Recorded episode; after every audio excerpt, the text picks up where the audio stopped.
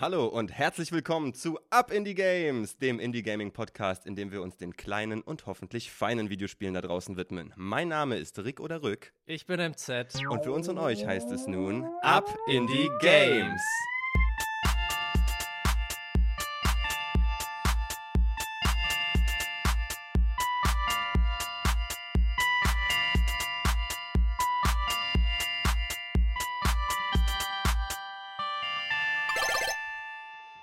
MZ, wir sind busy, busy, busy, busy, busy. Wie viel hast du geschlafen letzte Nacht? Diesmal waren es ausnahmsweise mal fünf Stunden. Davor die Nächte auch vier oder drei Stunden teilweise mit Unterbrechungen zwischendurch.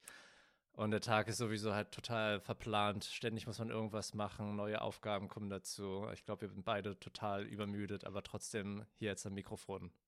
Ja, äh, das geht mir genauso. Die Stunden, die ich schlafe, kann ich auch in einer Hand abzählen. Was ist so bei dir? Sag mal die Top 3 Aufgaben, die dich so beschäftigt halten. Ja, mein Sohn natürlich ist Nummer eins. Ähm, mhm. Vor allem, weil jetzt noch meine Frau das erste Mal weg und wir haben das alles sehr gut gemeistert, ich und mein Sohn zusammen. Sturmfrei. Wir haben ein gutes Team gemacht, genau. Und ich dachte, es wird Riesenprobleme dabei geben, aber das ist alles gut gelaufen.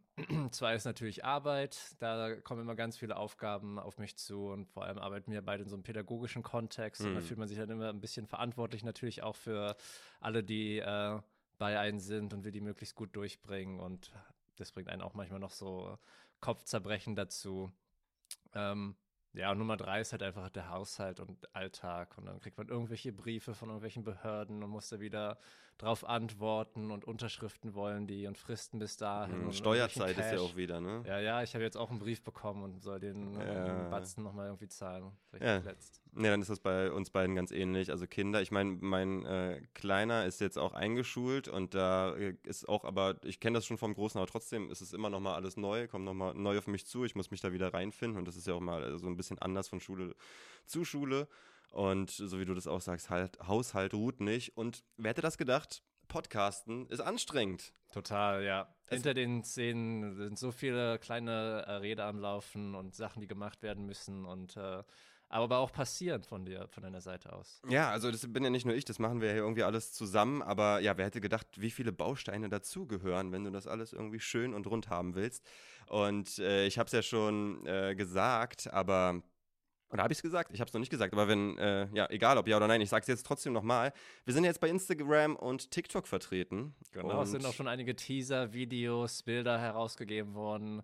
Und äh, es läuft auf jeden Fall. Der, der Stein ist am Rollen. Es läuft, so seit einer Woche ungefähr. Für mich ist es auch alles ganz neu, die Materie. Hattest du da irgendwie schon mal Berührung mit, so privat?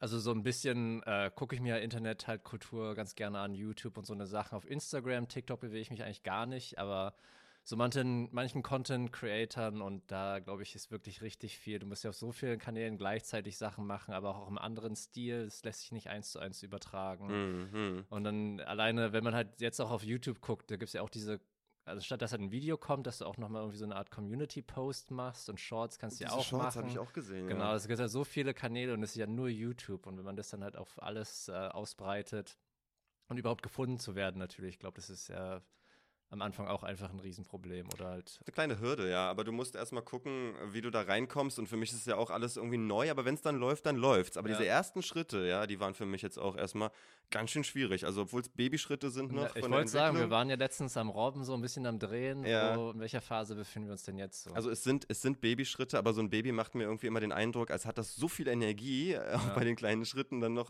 so, also ich bin erschöpft. Bei mir sind die Schweißperlen auch dabei. Also wir versuchen vielleicht zu stehlen das erste Mal. Also ja. wir geben uns Mühe ja auf jeden Fall und stecken auch viel Energie und Zeit in den Podcast. Vor allem du ja auch ins äh, Network allgemein, Fahnenfunk.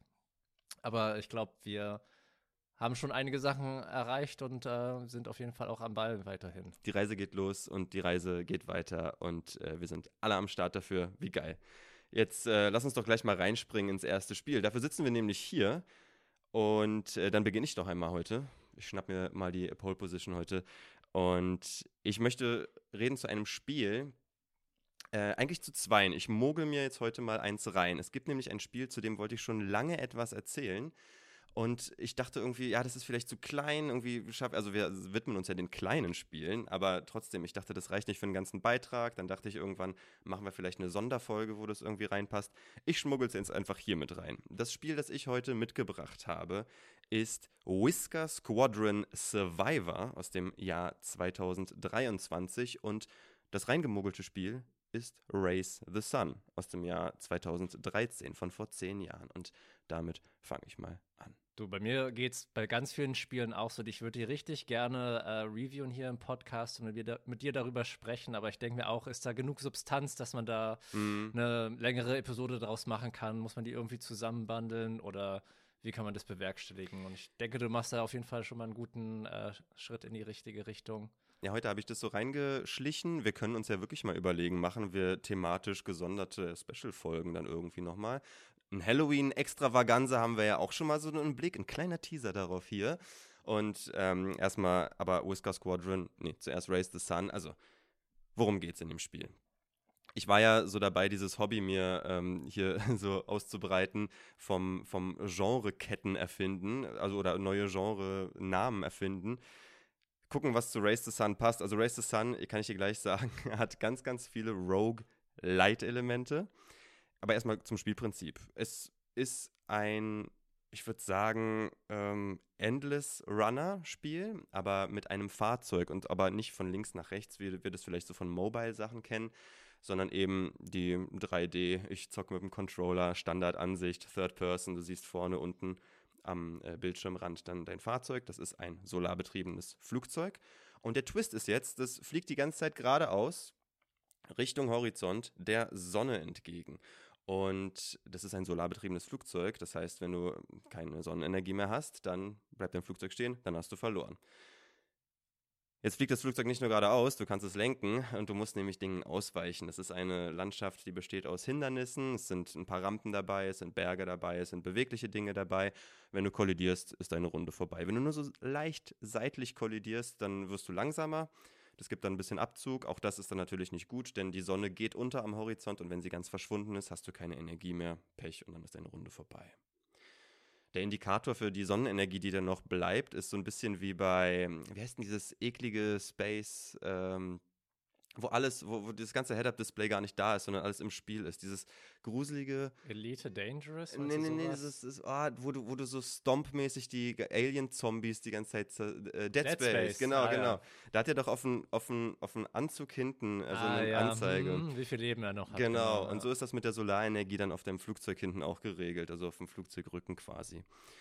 Und äh, ja, und ausweichen und kollidieren und im Schatten sein verlangsamt dich und da musst du eben gucken, wie weit du kommst. Dieses Spiel von 2013 ist ja auch fast irgendwie schon Anfänge der Indies. Ja, du, ähm, heute bei dem Spiel, ich glaube, da werden wieder einige Themes von uns äh, gestartet oder auch wieder zum Leben erweckt. Bei mir wird es auch äh, ähnlich sein. Bei meinem Spiel merkt man auch, wie alt wir langsam werden. Also wir sind dann schon, glaube ich, langsam die Babyboomer, was das angeht. Ich glaube, manche von den Spielen, da waren vielleicht ja unsere Zuhörer noch gar nicht am Spielen selber. Ja, ich habe auch vorhin geguckt, weil wir ja ein bisschen heute noch über Steam und Valve reden wollten, was die für einen Einfluss hatten überhaupt. Und da habe ich auch zurückgeguckt, was war eigentlich mein erstes Spiel auf Steam, wann waren das alles und so. Und oh, mittlerweile können wir echt schon zweistellige Jahresangaben machen, wann wir irgendwelche Spielerfahrungen hatten. Und da waren wir ja nicht kleine Kinder, da waren ja. wir schon irgendwie junge Teenager am Spielen. So viel dazu erstmal, aber Race the Sun hat mich schon lange begleitet, ist ein ganz einfaches Spiel. Jetzt kommt's habe ich mir leider nicht selber ausgedacht, äh, hätte ich gerne, aber ich ähm, will ich mal flashen mit dem Begriff Rogue Flight. Habe ich gesehen irgendwo bei der Recherche, fand ich ganz cool. Äh, stimmt nämlich auch. Und ähm, ja, du hast da irgendwie Power-Ups und so. Das ist ein ganz, ganz, ganz leicht, äh, also wirklich ganz mit, mit wenigen Mitteln, mit wenigen einfachen Mitteln total süchtig machendes Spielprinzip. Rogue Flight, das musst du jetzt mal, mal erklären naja, die Roguelite-Elemente bei dem Spiel, wie gesagt, du guckst immer, wie weit kommst du. Die Level werden täglich neu generiert, ne? Und das ist immer anders. Und dann hast du Sachen, mit denen du dein Fahrzeug upgraden kannst. Die ähm, schaltest du nicht von Runde zu Runde frei, sondern die hast du äh, einfach generell, die, willst, die schaltest du dann grundsätzlich frei und kannst du dir dann immer auf dein Fahrzeug äh, platzieren und dann hast du sie einfach immer, wenn du neu startest, schon gleich aktiviert und im Menü kannst du die eben ändern. Also man schaltet die einmal frei und dann hat man die für das Rest des gesamten genau, Spieles. Genau, genau, genau. Okay, und also ist es auch nicht so, dass es halt dann jedes Mal neu generiert wird, ähm, wenn du das Spiel startest, sondern halt jeden Tag gibt es dann für alle auf der Welt. Ja. Äh, also es ist auch so ein bisschen so ein Always-Online-Game? Muss man dann eine Internetverbindung äh, haben? Musst du nicht, aber es macht Sinn, weil dieses alle 24 Stunden neue Level-Design äh, regt natürlich dazu an, dich mit den anderen auch zu vergleichen. Du hast immer, wenn du crashst, sofort gleich so ein Ranking das Leaderboard, also so für ah. Leaderboard-Leute. Ich hab, war ja, da auch ja, richtig klar. gehuckt. Dann irgendwann habe ich gedacht, nee, heute, also ich muss, okay. ich muss in den Top Ten landen. Ja, da musst du jetzt aber auch äh, äh, uns verraten, welcher war dein höchster Rang, den du mal erreicht hast. Mein höchster war tatsächlich eins, aber da habe ich so ein bisschen geschummelt, weil ich wusste, wann das Level umgestellt wurde. Und dann habe ich gleich früh, und ich bin schon mittlerweile ziemlich gut in dem Spiel, ganz früh habe ich es ganz weit geschafft und dann war ich eine Zeit lang auf Platz 1. Aber sonst okay, aber nicht am Ende des Tages, darum geht es ja dann im Prinzip, oder? Genau, genau. Aber das ist aber es halt. Feeling auf jeden Fall, oder für die paar Stunden hattest du auf jeden Fall dann das äh, High des ersten genau. Platzes. Aber es ist schon so, dass ich immer in den Top 25 bin. Ja. ja. Also ich bin echt schon gut geworden in dem Spiel und das spielen auch immer noch viele Leute und es macht Spaß, das dann auch zu sehen und sich mit den anderen dann, wie gesagt, da so zu vergleichen. Ja, du, wir sprechen ja heute ja auch später ein bisschen mehr über Steam und genau ist es ja auch so, ähm, man sieht ja auch, was der andere spielt und man kann manchmal auf dem Profil nachgucken und dann sind ja diese zuletzt gespielten äh, Spiele, wie viel die das jetzt in der Woche gespielt haben und ich sehe halt mhm. halt Race the Sun immer regelmäßig, das ist irgendwie so dieses ja, Old Reliable für dich, wo du immer wieder zurückkehrst. Ja, äh, das ist Platz 5 meiner meistgespielten Spiele bei Steam. Schätz mal, wie viele Stunden? So 300, 250 Stunden so ungefähr. Weißt du, finde ich voll krass. Äh, ich hätte auch gedacht, das ist zwischen 200 und 300, aber ich bin erst bei 105 Stunden. Ah, okay. Aber ich zock das echt regelmäßig, aber das sind dann immer nur so diese kleinen Bursts. Das ne? wollte ich nicht auch gerade sagen. Für so ein Spiel, ich habe das ja auch mit dir auch schon vor Ewigkeiten. Irgendwann, du hast mir das ja auch anfangs, als du es äh, angefangen hast zu äh, zocken, dieses Spiel mir auch gezeigt. Ich habe das auch ab und an mal gespielt. Das ist ein ganz lustiges Spiel. Aber ich finde, das ist ja irgendwie auch nochmal Beweis, wie gut halt dieses Spiel einfach ist und wie lange sich sowas auch anhalten kann. Mhm. Also, dass mhm. du es jetzt zehn Jahre später immer noch spielst.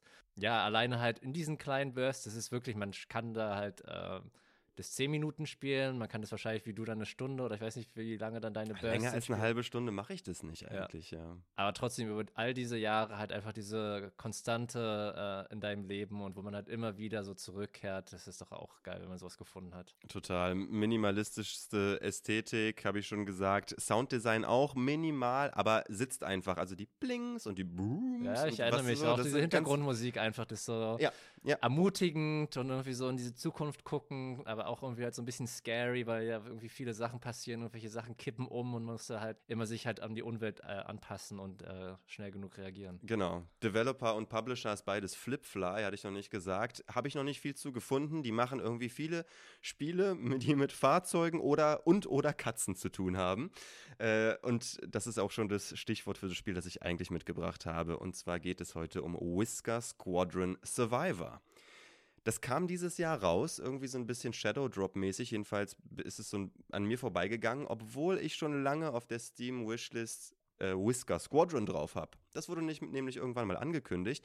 Und ich dachte, okay, das ist irgendwie so ein Spiritual Successor zu, oder nee, es ist irgendwie eine Weiterentwicklung von dem Spielprinzip Race the Sun. Es sieht sehr ähnlich aus, sah aber irgendwie auch sehr Star Fox-mäßig aus. Und plötzlich kommt da so ein Spiel raus, lange vor dem äh, Veröffentlichkeitsdatum von, von Whisker Squadron. Die haben anscheinend irgendwie auf halber Strecke, während sie jetzt Whisker Squadron ähm, am entwickeln waren, schon mal so eine Vorab-Version, die so ein Roguelite ist, rausgebracht. Denn Whisker Squadron richtig soll so ein Open-World Space Exploration-Ding werden, soweit ich das jetzt erstmal gesehen habe in den Bildern und so. Ich glaube, das ist auch immer noch so ein Work in Progress und verändert sich so ein bisschen. Jedenfalls kam dieser Drop, Whisker Squadron Survivor, und der baut nochmal auf diesem Race the Sun Spielprinzip auf. Also so ein Spin-off von dem, was eigentlich kommen wird. Und ich habe das ja, ich verfolge ja auch manchmal so die Sachen, die du dann auf deine Wishlist äh, packst. Manchmal sage ich mir, ja geil, das sieht ja voll interessant aus, das will ich auf jeden Fall auch zocken. Und bei manchen denke ich mir so, what the fuck? Und ich denke, das war eins wieder dieser What the fuck-Spiel. Aber ja. irgendwie der Stil gefällt mir auch schon von der Grafik her und ähm, was sie da alles gemacht haben. Aber dann wirklich, wie du es gesagt hast, so ein bisschen weirder Mix so aus äh, Star Fox. Mhm. Ähm, irgendwie, ich weiß nicht, ich kann meinen Finger nicht darauf äh, legen, was ich irgendwie so weird an diesem Spiel finde. Aber du hast es mir das ja auch gezeigt und ja, das ist definitiv ja dieser Spiritual Successor. Also das ist nicht eins zu eins dasselbe Spiel, aber vielleicht kannst du uns ja erklären, wie, also was da jetzt anders ist. Genau, das Element mit der Sonne ist schon mal weg. Es ist das Raumschiff äh, von der Form allein schon und wie du es steuerst, ist einfach eins zu eins Star Fox. Du kannst plötzlich schießen und du, also das fliegt auch von alleine die ganze Zeit, du musst nicht Gas das, geben. Das war eine Frage für vorhin noch beim Race to Sun. Ja. Ist es denn so, ich war das jetzt für mich auch Jahre her, dass ich ja. das gezockt habe, ist es so, dass man auch irgendwie so schneller beschleunigen kann und auch langsamer fliegen kann oder war das immer nur nach rechts und links? Nee, du kannst gehen? nur lenken. Es gibt ein, es gibt drei Power-Ups, die du einsammeln kannst. Einen Sprung, den du dann manuell machen kannst ein, ein sozusagen zweite Chance, wenn du crashst, wirst du respawned, kannst weiterfliegen und eben ein Boost, aber den sammelst du ein, dann boostest du ganz kurz für zwei Sekunden und das war's dann. Also, also kannst du nicht wie Mario Kart den nee. Pilz aufsparen und dann irgendwie an der richtigen Stelle einsetzen. Nee, okay. das kannst du nur mit dem Sprung machen, ansonsten kannst du das nicht. Und hier bei Whisker Squadron ist es ein bisschen anders, da hast du eben die Möglichkeit auch nach oben und unten zu fliegen. Das hattest du bei Race the Sun nicht. Und du fliegst durch diese Courses, also das sind so Hindernisparcours und soweit wie ich das jetzt erlebt habe bisher, das Spiel, sind die nicht jedes Mal anders. Also die sind schon fest definiert, aber das Spiel ist so schwer, ich habe es noch nicht bis nach, also ich glaube, nur ins vierte Level habe ich es geschafft. Aber es gibt Gegner, die du abschießen kannst. Es gibt Energie, die du dir einteilen musst. Nur mal so zum Vergleich übrigens bei Race the Sun, wer sich da mit mir irgendwie vergleichen will, weil das Ranking jeden, jeden Tag anders ist, äh, da habe ich Region 11 erreicht. Das war mein Bestes. Und das war schon ein richtig krasser Run, weil meistens komme ich nicht weiter als, glaube ich, sechs oder sieben. Ja, aber wir haben ja auch viele Gaming-Sessions auch äh, gemeinsam hinter uns und das war auf jeden Fall auch einer der Spiele, wo ich dann auch öfters mal die einfach nur zugeguckt habe und geguckt habe, wie weit schaffst du es. Das mir natürlich immer angeboten ist, auch äh, auszuprobieren, aber du bist eigentlich so der Master immer da drin gewesen. Und ich habe dir auch gerne zugeguckt, weil du wirklich weit gekommen bist und das halt wirklich sehr intensiv zum Ende hin wird, wenn er tausend Stelen umfallen und man jumpt und muss halt irgendwie darauf achten, dass man immer in der Sonne bleibt. Also das wird schon echt ein intensives, hektisches Spiel. Ja, am Ende passiert da einfach auch mega viel dann auf dem Bildschirm und ich, der Trend setzt sich fort. Mein Sohn liebt das Spiel auch und Whisker Squadron Survivor habe ich ihm auch schon gezeigt, das liebt er jetzt noch mehr. Ich muss aber auch sagen, so wie du es jetzt gerade erzählt hast, das hört sich ja doch auch so schon dann wieder, aber wie Star Fox ja fast eins zu eins an, dass man dann irgendwie durch Ringe fährt, er fliegt und man muss ja. äh, Gegner abschießen, Power-Ups einsammeln. Es findest ist sehr der, ähnlich, ja. Ja, findest du, der Vergleich äh, ist gerechtfertigt? Also Star Fox, ich habe ja diese, wie heißt die, SNES e Mini äh, oder Classic oder wie auch immer, dieses kleine Teil. Und da habe ich jetzt mal letztens wieder Star Fox gespielt. Oh, also es ist schon ähnlich, ja, auf jeden Fall, aber ich habe das Spiel jetzt nicht mehr so präsent, um da wirklich äh, die Vergleiche ziehen zu können. Aber also ja, ich würde einfach sagen, jetzt pauschal, ja, hat einfach ganz viel davon. Äh, und es gibt bei Race the Sun ähm, ja auch verschiedene Spielmodi. Die gibt es jetzt bei Whisker Squadron, habe ich gesehen, jetzt noch nicht. Aber da gibt es auch ganz viel freizuschalten und zu modifizieren dann am Fahrzeug. Was es so ein bisschen noch Rogue-lightiger äh, macht, ist dieses Prinzip, das wir schon von Vampire Survivors kennen. Also ein Level-Up-System und jedes Level kannst du zwischen drei Upgrades wählen. Also zum Beispiel kannst du ähm, upgraden, wie schnell deine Laserkanone schießt oder äh, wie viel ein äh, Treffer Schaden macht oder wie oder dass du alle zehn Gegner, die du abschießt, ein bisschen ähm, also die repariert wirst, weil du ja auch so dann so Crash Damage hast du dann auch bei Whisker Squadron. Und hier ist es auch wieder so, die Musik ist einfach geil, das das Design macht Spaß, es ist ganz einfach, aber irgendwie auch total ansprechend. Diese Flip-Fly-Spiele haben das irgendwie alle gemeinsam. Ich weiß nicht, ich sage immer so Polygon-Optik dazu. Ich weiß nicht, ob das wirklich das ist, was das tatsächlich beschreibt, aber es sieht irgendwie alles irgendwie gleichzeitig so glatt und kantig aus. Also es ist schwierig auch das für mich zu beschreiben, von Race the Sun werde ich mal bald, das hat jetzt mein Sohn schon angeboten, er möchte so gerne ein äh, Let's Play für uns aufnehmen, für Up cool. Indie Games. Das können wir dann bei YouTube schalten. Da könnt ihr euch Race the Sun dann auch mal angucken. Also von mir eine ganz, ganz, ganz große Empfehlung. Whisker Squadron Survivor als Spiel einfach so zwischendurch. Und mal gucken, was dann bei Whisker Squadron der Vollversion dann dabei rauskommt. Ja, das sieht ja auch so richtig flashy und hat mit so Neonfarben. Und ich weiß ganz genau, was du meinst mit diesem Polygonen-Stil, äh, dass man halt dieses Raster hat, was irgendwie so auch wieder an 80s und so Cyberpunk, so ein bisschen ja. Synthwave halt mäßige Sachen erinnert.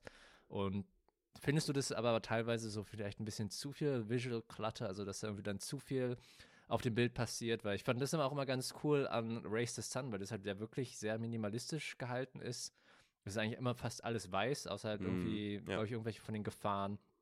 Aber halt überhaupt nicht überladen, sondern so ganz schlicht so ganz beruhigenden halt ähm, Eindruck oder halt so eine Atmosphäre hat es dann halt auch einfach für mich. Wie du auch gesagt hast mit der Musik und den Soundeffekten, die sind sehr subtil, Total. aber die haben was und die, ja. also das finde das entspannt irgendwie auch gleichzeitig, obwohl es halt auch anstrengend und äh, schwer ist, hat es irgendwie so, so einen Relaxing-Faktor, finde ich. Ja, das wirkt irgendwie alles total. Das ist alles gut platziert und bei Whisker Squadron ist es genauso. Jetzt, was du diesen Klatter, na, naja, das ist ja irgendwie sowas, das erwartest du dann auch und das baut auf. Das ist nicht plötzlich da, aber irgendwann geht einfach alles an und also du hast ja Gegner und die werden mehr und dann hast mm. du noch mhm. Bosse, die gleichzeitig dann noch irgendwelche die musst du dann abschießen, während dieser ganze Klatter mhm. drumherum auch noch weiter stattfindet. Und währenddessen fliegst du und musst, musst noch ausweichen. Genau, das also ist wahrscheinlich dann auch so ein bisschen, viel. Das ist ja. wahrscheinlich auch so ein bisschen Bullet Hell, dass dann irgendwie, weiß ich nicht, halt fast alles äh, halt mit irgendwie Projektilen von dem Gegner halt ähm, überladen ist. Und ja. du musst halt diese eine Stelle, wo halt nicht gerade ist, du musst da dann halt nochmal bewegen und schießen. Genau, da das stimmt. Das ist ja der, wirklich der größte Unterschied halt mit den Gegnern, dass du dann halt auch schießen musst. Sie schießen natürlich zurück und äh, Genau, so war das ja nicht bei äh, Race the Sun, da du ja gar keine Gegner. Richtig. Und Whisker Squadron ist eine Kickstarter-Kampagne, könnt ihr auch mal auschecken und unterstützen, wenn ihr Bock drauf habt. Wie gesagt, Race the Sun wird es bald bei uns als Let's Play zu sehen geben und eine dicke Empfehlung ist Whisker Squadron Survivor. Jetzt vergebe ich mal, was, ja, was haben wir denn für eine Bewertungseinheit? Na gut, also das klären. liegt auf der Hand. Das werden Schnurrhaare sein und ich werde Whisker Squadron äh, Survivor. Ich muss, ich sage mal Whisker Squadron, aber es ist ja noch nicht das Spiel. Also Whisker Squadron Survivor kriegt von mir drei von fünf Schnurrhaaren. Okay, ich dachte eigentlich, du würdest eher was mit Sonnen oder vielleicht, weiß ich nicht, solarbetriebenen Raumschiffen ähm, machen, weil das wäre dann Race ja, the Sun. Ja, weil das, ja stimmt schon, aber weil es ja auch so ein bisschen spiritual, spiritual Successor ist und ähm, das ja irgendwie, glaube ich, irgendwie doch mehr ein bisschen mehr an deinem Herzen liegt. Also zumindest äh, sage ich so von der Außenperspektive her, aber na stimmt, wir sprechen ja schon über das neue Spiel. Ja, und da, da hat mir auch dieser Flair der äh, anthropomorphen Anime-Katzen hat äh, so alles hier dominiert, dass es natürlich die Schnurhaare werden mussten. Alles klar, super. Okay, kommen wir also dann zum zweiten Spiel. Rick, um da überzuleiten, was hältst du denn eigentlich von Cutscenes? Cutscenes. Oh, ist schwer und kommt, finde ich, immer sehr auf das Spiel an. Kommt auch darauf an, ob die animiert sind, kommt auch darauf an, ob das da Voice Acting dann gibt. Oh, es ist schwer für mich, das so pauschal zu beantworten. Äh, sagen wir mal, wenn ich, wenn das wirklich so ein großes Element ist des Spiels, ich äh, gucke dich an, Hideo Kojima, dann ist es geil, kann ich mich drauf einlassen, brauche aber die Zeit dafür und dann mache ich das auch. Es gibt Spiele, hatte ich ja in einer der letzten Folgen erwähnt, Neon White zum Beispiel, wo die Story schon gar nicht interessant ist, die Cutscene ist jetzt nicht ansprechend irgendwie gestaltet. Dann skippe ich da auch dadurch, das ist mir auch dann wirklich total egal, was dann da gesagt wird. Kommt drauf an weiß ich nicht. Mhm. Nee, würde ich auf jeden Fall zustimmen. Ich finde auch, das hat sich definitiv über die Zeit hinweg auch geändert. Ich fand, früher war das ja immer so, man spielt halt dieses Spiel, um dann halt zur nächsten Cutscene zu kommen, weil das dann halt immer was ganz Besonderes war, weil das mhm. dann halt auf einmal grafisch so ganz besonders, also außer halt nicht diese ja, fetten Pixelklumpen, sondern halt schon ein bisschen was höher auflösendes. Und halt irgendwie so ein bisschen halt Belohnung einfach. Du hast jetzt irgendwie diesen anstrengenden ja. Boss besiegt und das Level geschlagen. Und jetzt kannst du dich kurz zurücklehnen und halt diese geile Cutscene dir angucken. Ja, du hast recht. Diese pre-rendered damals. Und noch ja. PlayStation 2, die Phase war für mich besonders. Da, davor war ich, glaube ich, noch zu jung, um das so zu registrieren, äh, dass es da auch wirklich diesen Unterschied gibt. Und dann war das ja wirklich wie so ein kleiner Film ja, den, zu diesem Spiel, das du so magst und in dieser Welt stattfindet. Und es sieht alles. Und damals als Kind sah ja schon die schlimmste Grafik, sah ja aus wie echt. Mhm. Ja, und das hat es noch natürlich noch viel immersiver gemacht, fand ich dann halt, wenn du dann halt noch vielleicht diese Welt ein bisschen hochauflösender gesehen hast. Genau, man muss halt natürlich immer seine Fantasie benutzen und konnte aber trotzdem ja gut, auch wenn das halt irgendwie so total pixelige Welten sind. Wir hatten, also ich denke, jeder hat halt diese Kreativität oder kann halt immer mm, irgendwie trotzdem mm. noch Sachen wiedererkennen. Und wenn die Story gut ist, dann kann man sich halt richtig gut in diese Welt hineinversetzen. Ich finde, das hat dann aber irgendwann umgeschlagen. Ich weiß nicht, wann das war. Ich weiß nicht, ob man irgendwie auch sagen kann, dass es zu einem bestimmten Zeitpunkt passiert ist.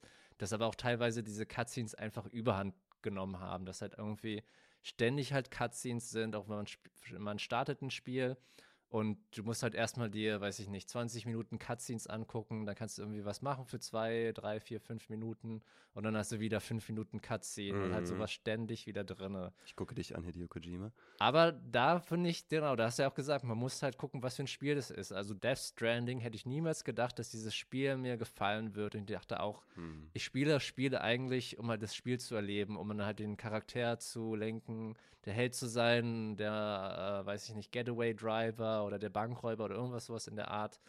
Ähm, und nicht halt mir einen Film anzugucken. Aber da finde ich, ist dieses halt Narrativ hat sich schon wieder so weiterentwickelt hm. und so einen filmischen, cinematischen ähm, Aspekt, dass ich mich da auf jeden Fall ja drauf einlassen kann und dann auch wirklich mich dann, aber wie du sagst, man braucht Zeit dafür, ja. aber man kann sich dann zurücklehnen und so richtig in diese Story vertiefen. Und also ich muss sagen, die hat mir auch richtig geil, äh, also ich fand die richtig geil, die Cutscenes und halt auch die ähm, ganze Story so von Death Stranding. Mhm. Aber egal, genug dazu genau, irgendwann hat es so ein bisschen Überhand einfach genommen und dass man halt einfach teilweise gar keinen Bock hatte, dass sie dann halt versuchen, zu sehr halt dieses Narrative zu forcieren und das sind dann irgendwelche Charaktere, wie wahrscheinlich bei Neon White, aber das ist bei ganz vielen, finde ich, auch so AAA-Titles halt, also nicht nur Indie-Games, hm. dass da halt, ähm, halt viel zu viel Cutscenes gibt und ich denke mir immer so, ich würde das gerne machen, auch wenn ich einfach nur halt E drücken würde um mal diesen Knopf ja. zu drücken, lass mich das doch einfach machen, anstatt dass ich halt nur diesen Charakter, also aus der Ego-Perspektive trotzdem noch in der Ingame-Grafik mir das angucke, ja. aber der macht halt irgendwelche Sachen oder läuft irgendwo hin. Und genau so war es dann halt auch damals halt bei Half-Life. Oh, wir haben jetzt, Fall. genau, wir haben jetzt nämlich hier wieder so einen kleinen äh, durch die Hintertür ein Spiel reingeschmuggelt, weil äh, eigentlich ist ja Half-Life überhaupt gar kein Indie-Game. Ich weiß nicht, vielleicht kann man das in dem Kontext damals sagen? Das hätte weil, ich, ja, würde ich gleich was dazu sagen. Es ist nämlich voll der interessante Punkt, welche Rolle Valve spielt und welchen Stellenwert hier Auch haben, interessant, ja. dass du es Wolf nennst. Ich nenne es Valve. Okay. Oder Valve. Valve. Valve, so Valve. spreche ich das aus. Naja, Valve ist ja ein Ventil, ne, ja, auf Englisch, genau, ne? Und äh, ja, pff, können wir uns, ich weiß nicht, müssen wir, müssen wir nachschauen. Aber ja, es gibt ist doch wie bei dir am Anfang Rück oder Rick und dann machen wir auch einfach Wolf und Valve. Machen wir so, jeder sagt seins, ja. genau. Genau. Ähm, und ähm, da kommen wir auch schon gleich in mein Review. Und zwar ähm, Half-Life. Ich würde dann auch vielleicht dich einfach noch fragen, vielleicht ist so, was war denn für dich so einer der prägendsten Spiele, ähm, als du aufgewachsen bist? Ja, okay. Also ich meine, wir hatten ja, glaube ich, irgendwie schon mal Zelda auch angesprochen, oder? Für mich absolut äh, Mario und Zelda auf Nintendo 64. Das waren für mich die, die ich richtig wahrgenommen habe, so als, als Spieler. Da habe ich, hab ich lesen gelernt, da habe ich Stunden über Stunden vor der Schule noch gebettelt, darf ich noch eine halbe Stunde hier irgendwie spielen. Dann das Donkey Kong auf dem Game Boy von, ich glaube, 94 ist es. Einfach eins der geil, geilsten. Ich weiß nicht, wie da jetzt der volle Titel ist, aber das war auch so eine gelbe so eine gelbe ähm, Spielekassette, die in den äh, Gameboy dann reingekommen ist. Das weiß ich auch noch, das habe ich immer gespielt. Und dann später als Teenager, jetzt wo du Half-Life sagst, das war nämlich dieser Split. Also auch für, für viele war wahrscheinlich gar nicht mal ein Split, sondern die haben beides genommen. Aber ich mochte dieses Ballern irgendwie schon damals nicht. Und Counter-Strike kam ja kurz nach Half-Life raus. Ein Jahr oder zwei oder so irgendwie danach. Genau. Und da bin ich abgesprungen, da war ich nicht dabei. Aber Half-Life habe ich schon immer gezockt. Obwohl es ein First-Person-Ballerspiel war, wo ich eigentlich immer gesagt habe, nee, also schon damals auch so, nee, das ist nicht für mich. Aber Half-Life hat mich gehuckt und Half-Life 2 dann richtig krass und da auch wieder die Schlaufe geschlossen. Das war das Spiel, bei dem ich, glaube ich, zum ersten Mal dachte, das sieht aus wie echt. Das ist mhm. echt. Also das wird auch gleich noch wichtig für das sein, für das Review. Und zwar, für mich waren halt die prägendsten Spiele halt eher Ego-Shooter. Ich weiß nicht, ich glaube, bei dir ist es so ein bisschen, dass du vielleicht auch mit so Konsolen aufgewachsen bist. Bei ja. uns war das halt so überhaupt gar nicht. Mhm. Wir hatten gar keine einzige Konsole bei uns. Ich glaube, irgendwann zum Ende hin durfte ich mir eine PlayStation One, halt auch diese, diese schon so nicht so diese eckige war, sondern halt diese kleinere Version davon. Ja. Ja. Ähm, und musste auch da halt für meine Eltern anbetteln und die haben es trotzdem auch nicht gemocht, wenn sie mich mal äh, gesehen haben, wie ich das gezockt habe. Die sind total eigentlich anti so Videospiele und sowas. Egal, wir hatten aber einen Computer zu Hause und aber da hatten die uns ein paar Spiele für erlaubt und Half-Life war eins der, glaube ich, sogar allerersten, okay, nicht allerersten Spiele, aber finde ich einer der prägendsten Spiele überhaupt, weil ich kann mich halt noch genau daran erinnern, wie ich halt meinen Brüdern halt, meinen älteren Brüder, ich bin das kleinste Kind äh, meiner Familie, dabei halt denen zugeguckt habe, wie sie halt dieses Spiel gespielt haben. Ich hatte auch so ein bisschen Wolfenstein davor schon auch mhm. gezockt, dieses ganz, ganz alte. Ja so MS-DOS-Style. Ähm, ich habe aber auch irgendwie auch so ein bisschen Motion Sickness bekommen. Immer, ich hab, mir ist immer schlecht geworden, als ich das Spiel gespielt habe. Aber es war halt trotzdem so geil und halt sowas Neues für einen, ähm, dass ich das halt trotzdem bis zum Ende durchgespielt habe und auch den äh, Endboss besiegt habe. Ich glaube, ich weiß, welche Motion einigen, Sickness du meinst. Dieses ja. Gefühl, ja. Das war auch ungewohnt damals. Ja. Viele Spiele haben das ja nicht gemacht. Ja, ja, Zeit, das war ne? ja auch, äh, glaube ich, okay, nicht einer der ersten, aber halt auf jeden Fall noch eine diese frühe Phase von Ego-Shootern und halt so 3D-Räume ne? halt ja. einfach, in denen man sich bewegen kann. Das ist ja auch eine riesen Errungenschaft gewesen. Beziehungsweise das ist ja nicht direkt 3D, sondern das war ja so, dass man sich immer ja. halt so um 90 Grad dreht und da ähm, sieht man dann halt irgendwie eine andere Perspektive und meistens sind es ja nur so Türen und so ganz simple Räume. Ja, und so die Modelle waren auch alle nur Sprites, die ja, ja, genau, 2D ja. da irgendwo rumgefloatet Aber sind. Aber trotzdem auch so total ähm, iconic einfach, finde ich. Und zwar war halt Wolfenstein ähm, so, äh, eins noch meiner ersten Spiele. Doom, da bin ich dann zu jung für gewesen. Das ist auch so der totale mhm. Classic-Ego-Shooter äh, halt. Aber an Half-Life, also ich glaube, mein Leben lang werde ich mich daran erinnern, wie gesagt, meinen Brüdern, wahrscheinlich irgendwie auch nachts, spät nachts, als dann die Eltern schon im Bett waren und wir eigentlich auch schon im Bett sein sollten. Und ich gucke dir noch über die Schulter, mhm. wie sie mhm. halt äh, Half-Life spielen. Ich habe das halt auch damals sehr doll gefeiert und auch meine Geschwister. Also ich kann mich auch genau daran erinnern, dass die es halt mehrmals durchgespielt haben und dann auch auf dem schwersten ähm, Schwierigkeitsgrad versucht haben, halt bestimmte Sachen zu reichen, halt irgendwie das Spiel zu breaken, indem sie halt versucht haben, diesen einen äh, Endboss halt zu besiegen, der eigentlich unbesiegbar ist und da halt immer versucht, durch irgendwelche Kniffe einfach so zu experimentieren mit diesem Spiel und halt ähm, also nicht irgendwie, ich würde nicht sagen so Speedrun-mäßig, aber halt irgendwie so versuchen halt dieses Spiel ein bisschen zu breaken das, und halt einfach ja. halt so Sachen auszuprobieren. Das war es ja auch bei diesem Spiel. Du konntest einfach Sachen machen, die nicht vorgeschrieben waren, weil es eine ganze eigene Physik gab. Du konntest Sachen aufheben, irgendwo gegenschmeißen, mhm. dann ist mhm. wieder irgendwas umgefallen. Das hatte ich vorher noch nicht gesehen. So gab es vielleicht, weiß ich jetzt nicht. Okay, aber so eine Physics-Engine, das war bei dem ersten noch nicht, das war dann eher bei Half-Life 2. Das war bei Half-Life 2. Das war, ist aber, ja auch der, die eindrucksvollere Erinnerung, die aber, ich habe. Aber die haben da aber auch trotzdem auch viele ähm, doch, es gab auch einige Sachen, die man auf jeden Fall nehmen konnte. Also man konnte ja diese Valves, also diese Ventile halt ja. aufheben und musste ja dann in irgendwelche Sachen halt reinmachen, wo du dann halt was drehen musst, damit du dann halt irgendwie die Gaszufuhr ausmachen kannst, ähm, damit halt diese Flamme, die halt diesen Ausgang versperrt, äh, ausgeht. Ja. Und ich glaube, daher kommt auch dieser Name halt Valve. Das war doch damals, kannst du dich noch erinnern? Das war doch, glaube ich, auch bei Half-Life noch so äh, beim Booten, weil Developer ist ja, ist ja Valve oder äh, Valve oder Wolf, wie auch immer. Jeder sagt aber, seins. Aber die, die, ich muss es ich muss es nachher nachgucken, ich, dann werde ich ja nervös hier. Aber bleibe ich erstmal bei Wolf. Äh, da war irgendwie so ein nackter Kopf von hinten, wo hinten so ein so ja, und so dieser Gitarrensound halt. Ich, weißt du, was auch lustig ist? Äh, ja, also erzähl mal weiter. Genau. Ja, halt einfach dieses Bild von diesem nackten Hinterkopf, wo hinten dieses Ventil drin steckt. Und, und dann der Sound dazu. Ich werde das nie vergessen. Ich habe das aber bestimmt seit 15 Jahren nicht mehr ja. gesehen. Weißt du, was ich immer dachte? Ich dachte, das wären irgendwie so eine Shotgun-Shells oder halt irgendwie von so Revolver. Ah. Kennst du diese. Spielrevolver, wo das halt alles so rot ist? Ja, ja, ja. Ich hatte früher nie diese Connection gemacht, dass es halt okay. so ein Valve, ein Ventil halt ist im Hinterkopf. Mhm. Ich dachte immer so, ja, irgendwie so, so Shotgun-Shells oder irgendwie sowas mhm. komisches. Mhm. Und da habe ich irgendwie auch so, hm, sieht ein bisschen komisch aus. Und irgendwann hat es dann einen Klick gemacht, so, ah, ich bin Und dann dumm, mit Steam so. noch später, das macht ja, ja dann genau, auch Sinn. Ja, ja. Genau. Ja, wie gesagt, also auch natürlich denke ich mal jeder, also wenn man irgendwie so eine ähm, Most Iconic Game Characters oder halt Items auch einfach macht, die Crowbar, die Brecheisenstange yep. und Gordon yep. Freeman, ich yep. glaube, die sind so gut wie immer dabei. Also das sind einfach einer der grundlegendsten Spiele überhaupt.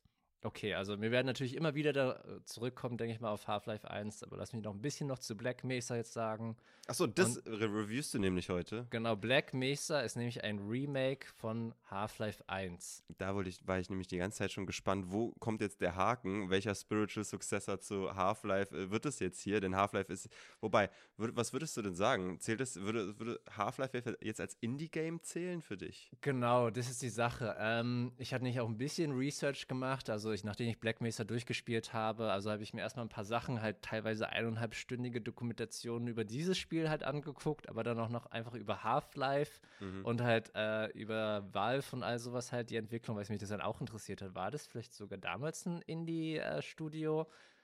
Hm, ich muss sagen, ich bin so ein bisschen gespalten, weil wenn man sich das Spiel an sich anguckt, das ist schon wirklich sehr, sehr advanced. Also das ist wirklich viele unterschiedliche Level, halt ähm, das Gunplay, die Sounds, alles, es ist einfach alles so geil schon alleine in diesem Spiel und halt auch ikonisch so. Ich denke, wenn wir diese Waffensounds kennen, äh, hören mm. oder halt auch von Counter-Strike, das ist halt einfach, mm. das hat man gehört und das hört sich einfach irgendwie geil auch an. Es mm. macht einfach Spaß, dann halt ähm, irgendwie zu schießen mit diesen Waffen.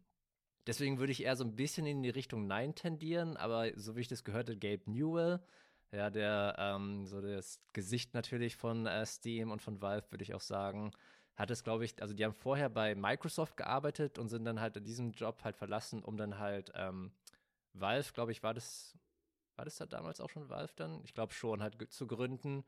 Und es wurde dann, glaube ich, über Sierra Entertainment, ähm, mhm. das gibt es jetzt auch überhaupt gar nicht mehr. Das ist auch so, irgendwie vielleicht können wir auch irgendwie alten, mal, aber das klingelt alles. Irgendwie ne? können wir genau vielleicht auch irgendwie mal so eine Episode oder so ein Segment dazu mal machen.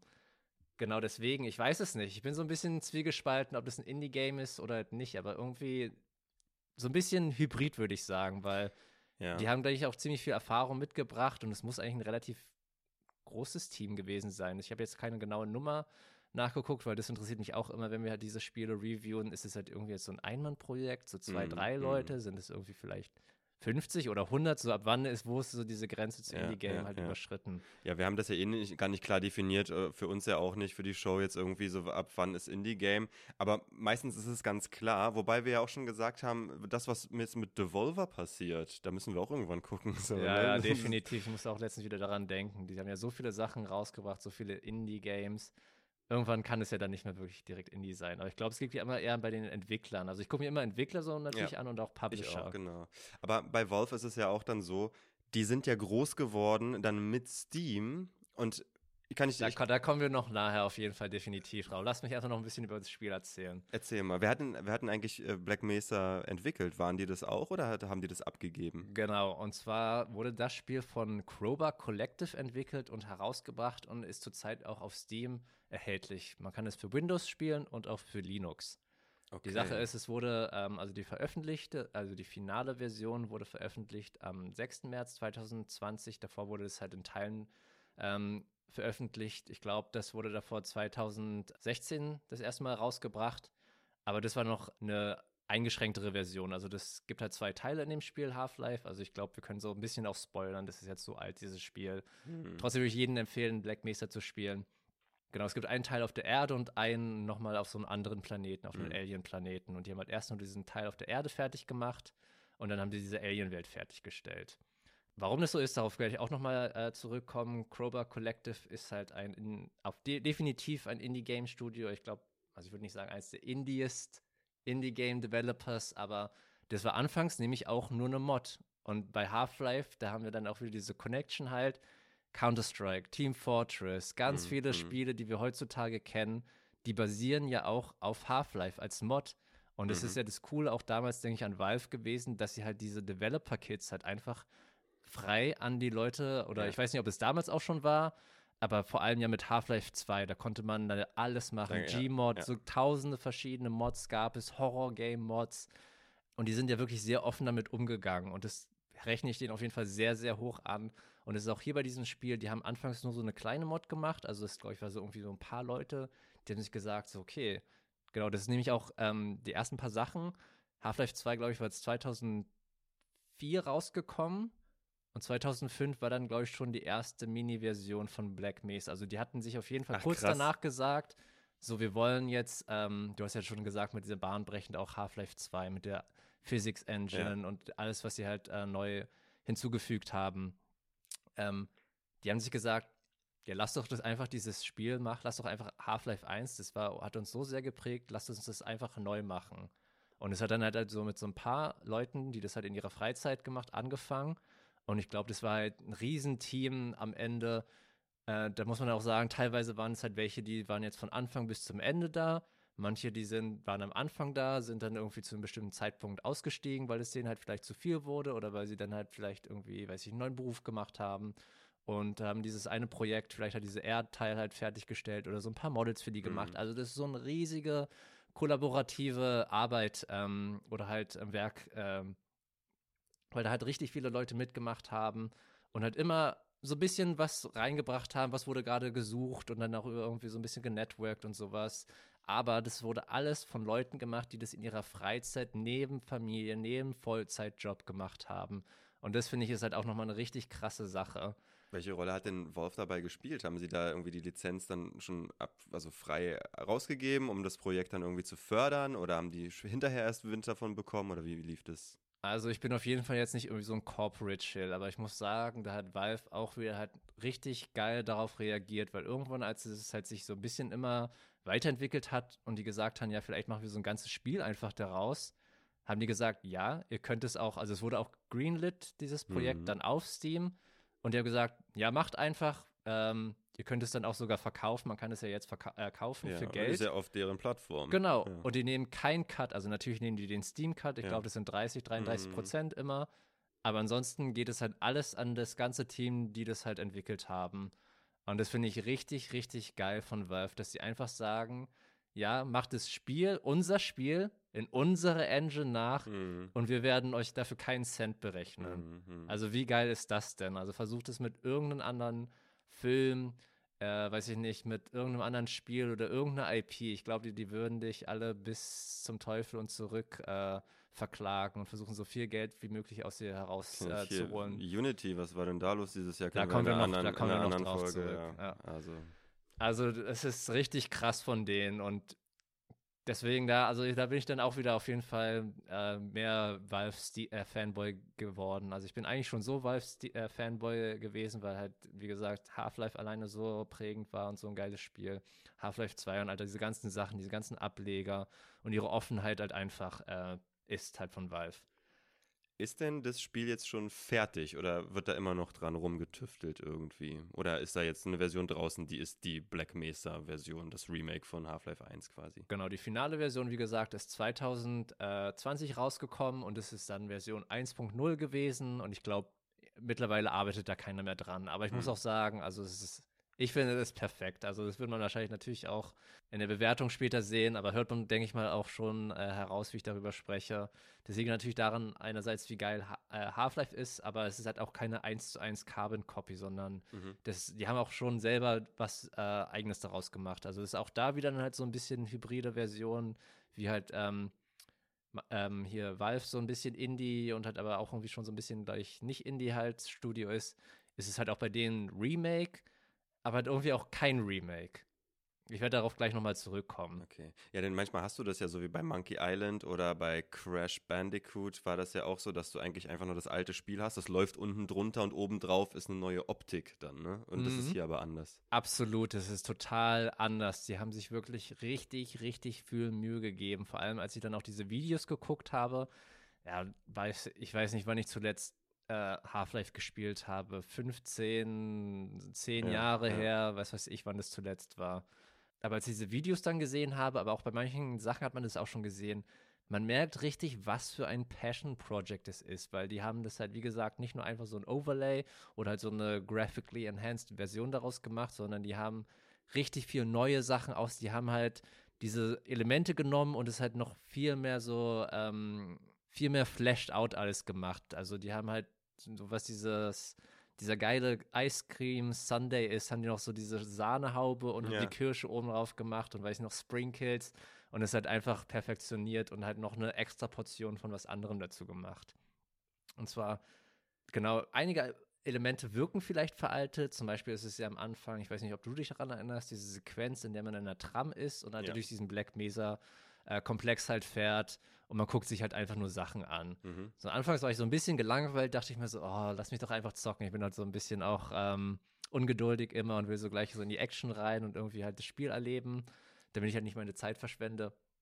Ähm, aber da merkt man dann halt auch einfach, was wie genial halt einfach diese Valve-Entwickler gewesen sind mit Half-Life, also diese Narrative, die sie dann darin, darin aufbauen.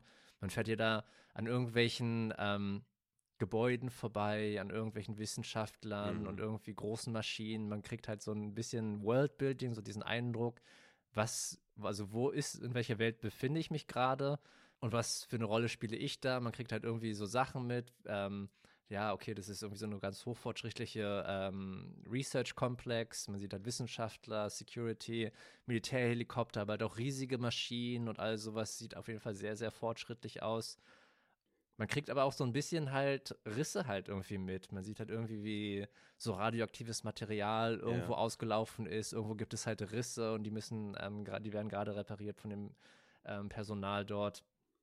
Und ich muss sagen, das hat mich doch dann wieder hier total reingezogen. Das ist irgendwie so Storytelling auf so ganz hohem Niveau.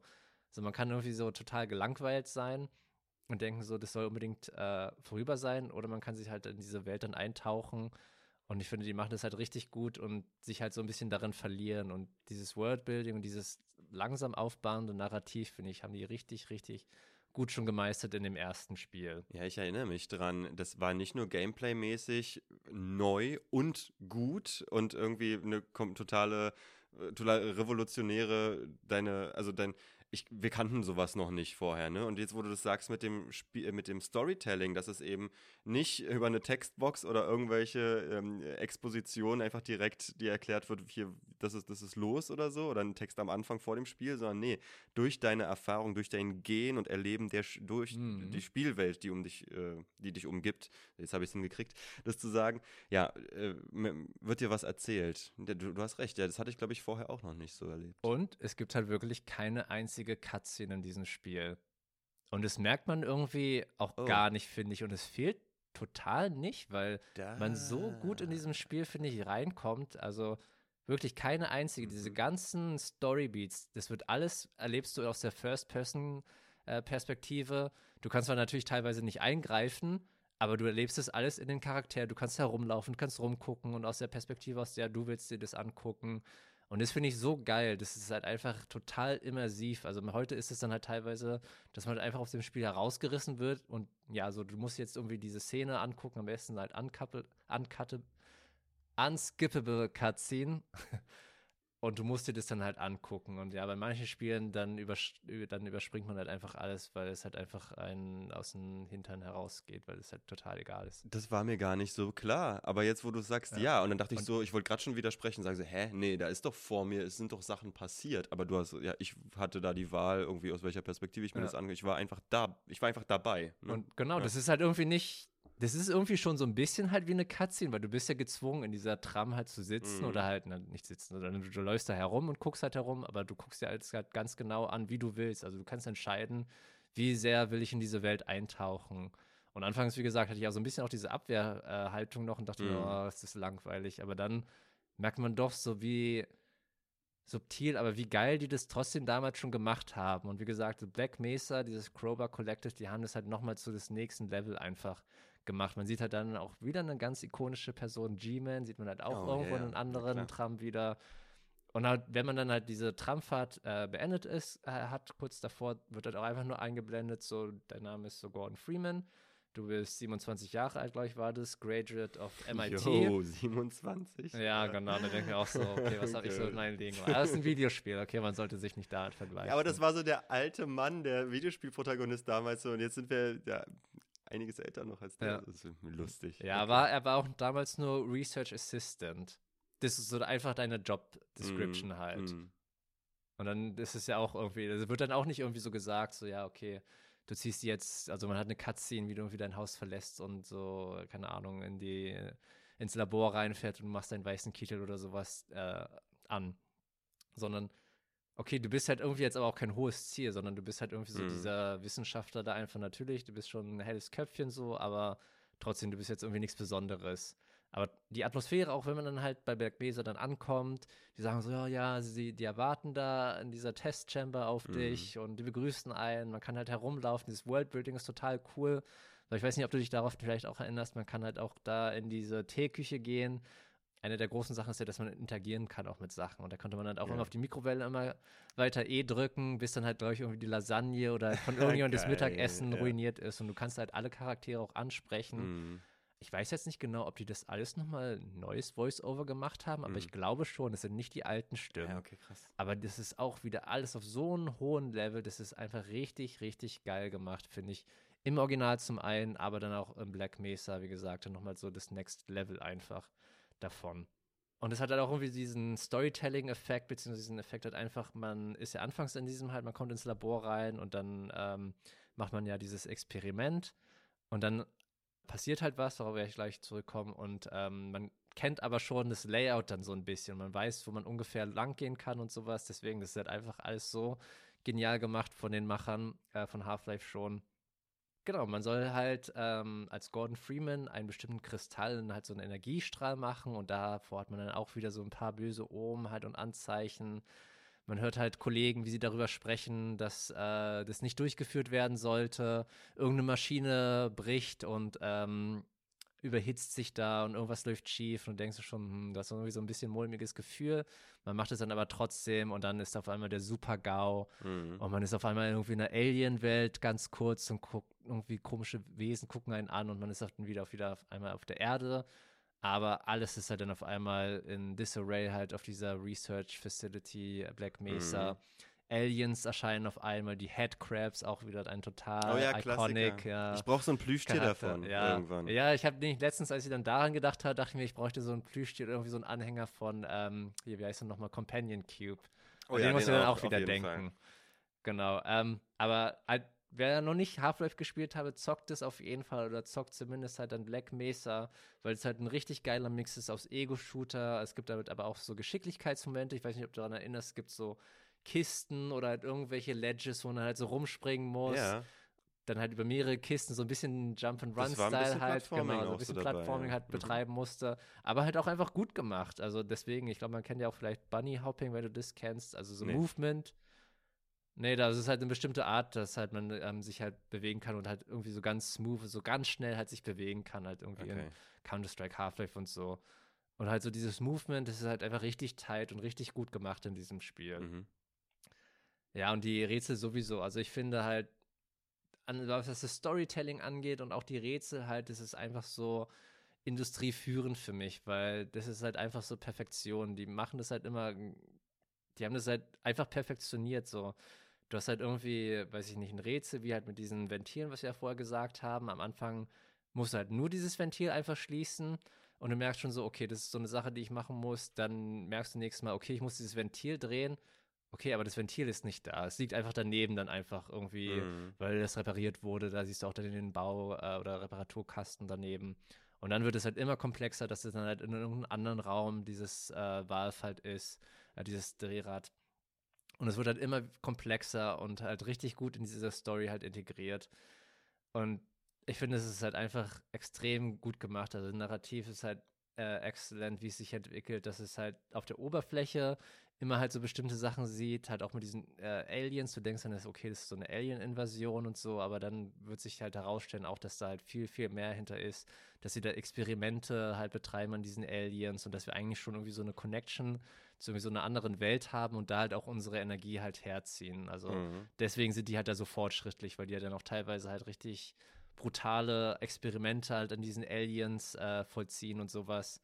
Und dann merkt man so, okay, rächen die sich jetzt vielleicht für die Sachen, die wir jetzt da mit denen gemacht haben und dass wir halt äh, diese Aliens halt ausbeuten. Und es wird halt alles so ein bisschen, wird man so langsam herangeführt. Auch halt so eine, die nächste Challenge ist halt, ja, man bekämpft halt erstmal alleine diese Aliens und endlich irgendwann ist so das Militär, dann denkt man so Rettung. Aber das ist auch davor wieder so ein böses Ohm. Vielleicht gucken wir das auch später auch nochmal an, aber ich finde das so geil gemacht. Auf einmal hat man natürlich immer diese ähm, Ansage halt durch die Lautsprecher da, dass dann halt irgendwas schief geht oder dass halt mhm. irgendwie Emergency hier, dies, das und sowas. Und dann auf einmal ist so eine ganz tiefe, robotermäßige Stimme, die dann sagt so, Military assumed control over this facility. Und du denkst auch schon so, okay. Und dann siehst du halt, was auch dann auch wieder keine Cutscene ist. So ein mhm. Wissenschaftler, der mhm. halt so zu diesen Soldaten hindreht und denkt so, ja, ja, ich bin gerettet und freut sich schon so. Und dann schießen die den halt einfach so kaltblütig nieder. Mhm, daran erinnere ich mich. Ja, ja. genau. Das ja. ist halt auch so eine der ganz, ganz bekannten äh, Szenen daraus. Und dann merkt man, oh shit, okay, die sind nicht jetzt da, um irgendwie uns zu retten, sondern die werden uns alle auslöschen, ja. weil die jetzt irgendwie, weiß ich nicht, irgendwas vertuschen wollen oder irgendwas läuft hier auf jeden Fall gewaltig schief. Und wie gesagt, man wird da immer mehr, immer mehr so gefüttert und hat da so eine kleinen Hints immer und ähm, also ich finde es einfach ultra geil. Man muss das halt unbedingt mal gezockt haben, finde ich. Half-Life und Black Mesa, wie gesagt, ist halt nochmal eine Stufe darüber. Und weswegen das ist, liegt daran, wie gesagt, wir hatten ja erstmal 2016 den ersten Teil, der jetzt nur auf der Erde gespielt hat. Aber es gibt ja auch einen zweiten Teil, Zen. Da ist man halt irgendwann, muss man halt zu dieser Alien-Welt halt reisen, weil halt ja die Aliens immer reingespawnt werden. Irgendwann merkt man auch so, okay, shit, das Militär kann den noch nicht mal besiegen.